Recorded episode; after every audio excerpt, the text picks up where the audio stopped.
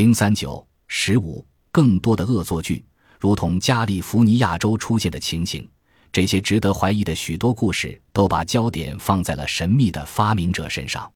有的描述指出，飞船曾经着陆过。作为飞船上乘客的普通美国人，甚至向目击人表明了自己的身份，并讲述了自己的旅行计划。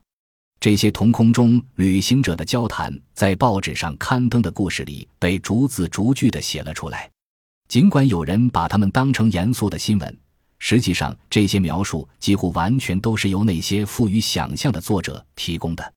其他的恶作剧都想说明的一点是，这些神秘的飞船来自外太空。堪萨斯州罗伊地区的一个牧民发誓说，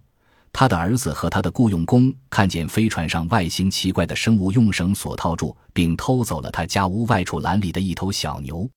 尽管这个大话引起了广泛的关注。二十世纪六十年代的不明飞行物文学再次发掘并出版了这个故事，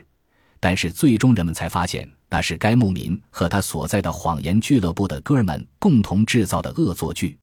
与此类似的是，一八九七年四月十九日的《达拉斯晨报》刊登了德克萨斯州奥罗拉村的一个关于当地发生飞船坠毁事故，飞船上的唯一乘客一个火星人被埋葬在当地公墓的报道。尽管这也是一个编造的玩笑，但六七十年代对此又进行的老调重弹，还是吸引了几个扛着铁锹的搜寻者来到了这个即将消失的小村庄。